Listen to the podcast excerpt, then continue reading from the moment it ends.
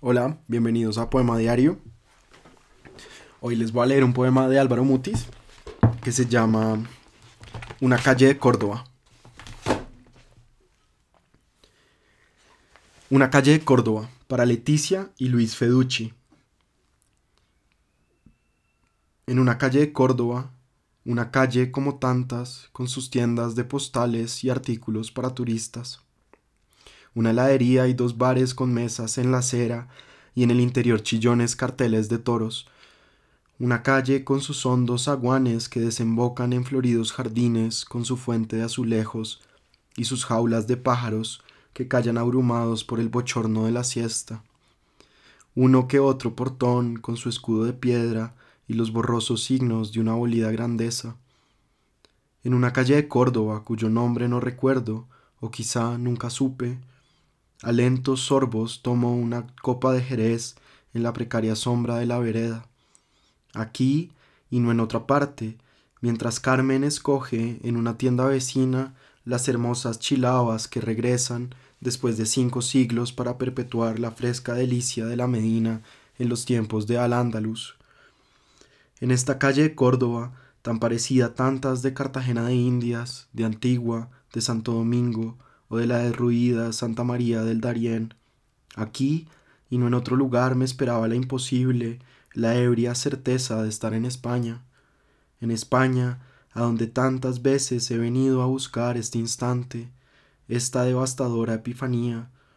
Sucede el milagro y me interno lentamente en la felicidad sin término. Rodeado de aromas, recuerdos, batallas, lamentos, pasiones sin salida, por todos estos rostros, voces, airados reclamos, tiernos, dolientes en salmos. No sé cómo decirlo. ¿Es tan difícil? Es la España de Aul Hassan al-Husri, el ciego, la del bachiller Sansón Carrasco, la del príncipe don Felipe, primogénito del César, que desembarca en Inglaterra todo vestido de blanco, para tomar el matrimonio a María Tudor, su tía, y deslumbrar con sus maneras y elegancia a la corte inglesa. La del joven oficial de Albo Coleto que parece pedir silencio en las lanzas de Velázquez. La España, en fin, de mi imposible amor por la infanta Catalina Micaela, que con estrábico asombro me mira desde su retrato en el Museo del Prado. La España del chofer que hace poco nos decía el peligro está donde está el cuerpo. Pero no es solo esto. Hay mucho más que se me escapa.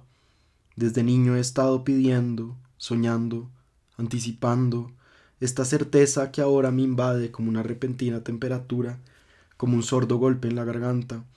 Aquí, en esta calle de Córdoba, recostado en la precaria mesa de latón, mientras saboreo el jerez, que como un ser vivo expande en mi pecho su calor generoso, su suave vértigo estival.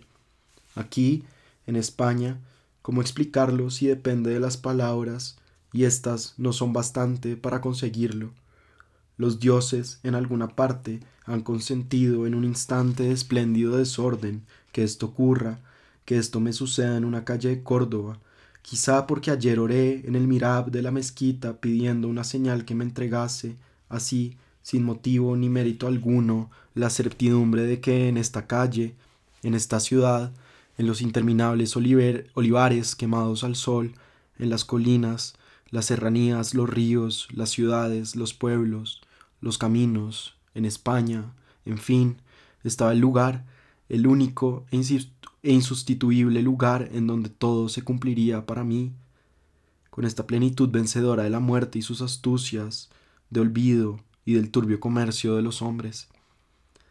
Y ese don me ha sido otorgado en esta calle como tantas otras, con sus tiendas para turistas, su heladería, sus bares, sus portalones historiados, en esta calle de Córdoba donde el milagro ocurre, así, de pronto, como cosa de todos los días, como un trueque del azar que le pago gozoso con las más negras horas de miedo y mentira, de servil aceptación y de resignada desesperanza que han ido jalonando hasta hoy la apagada noticia de mi vida.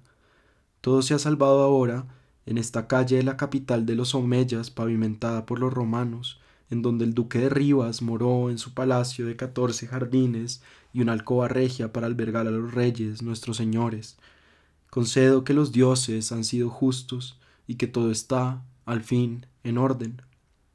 Al terminar este Jerez continuaremos el camino en busca de la pequeña sinagoga en, en donde meditó Maimónides, y seré, hasta el último día, otro hombre, o mejor, el mismo, pero rescatado y dueño, desde hoy, de un lugar sobre la tierra.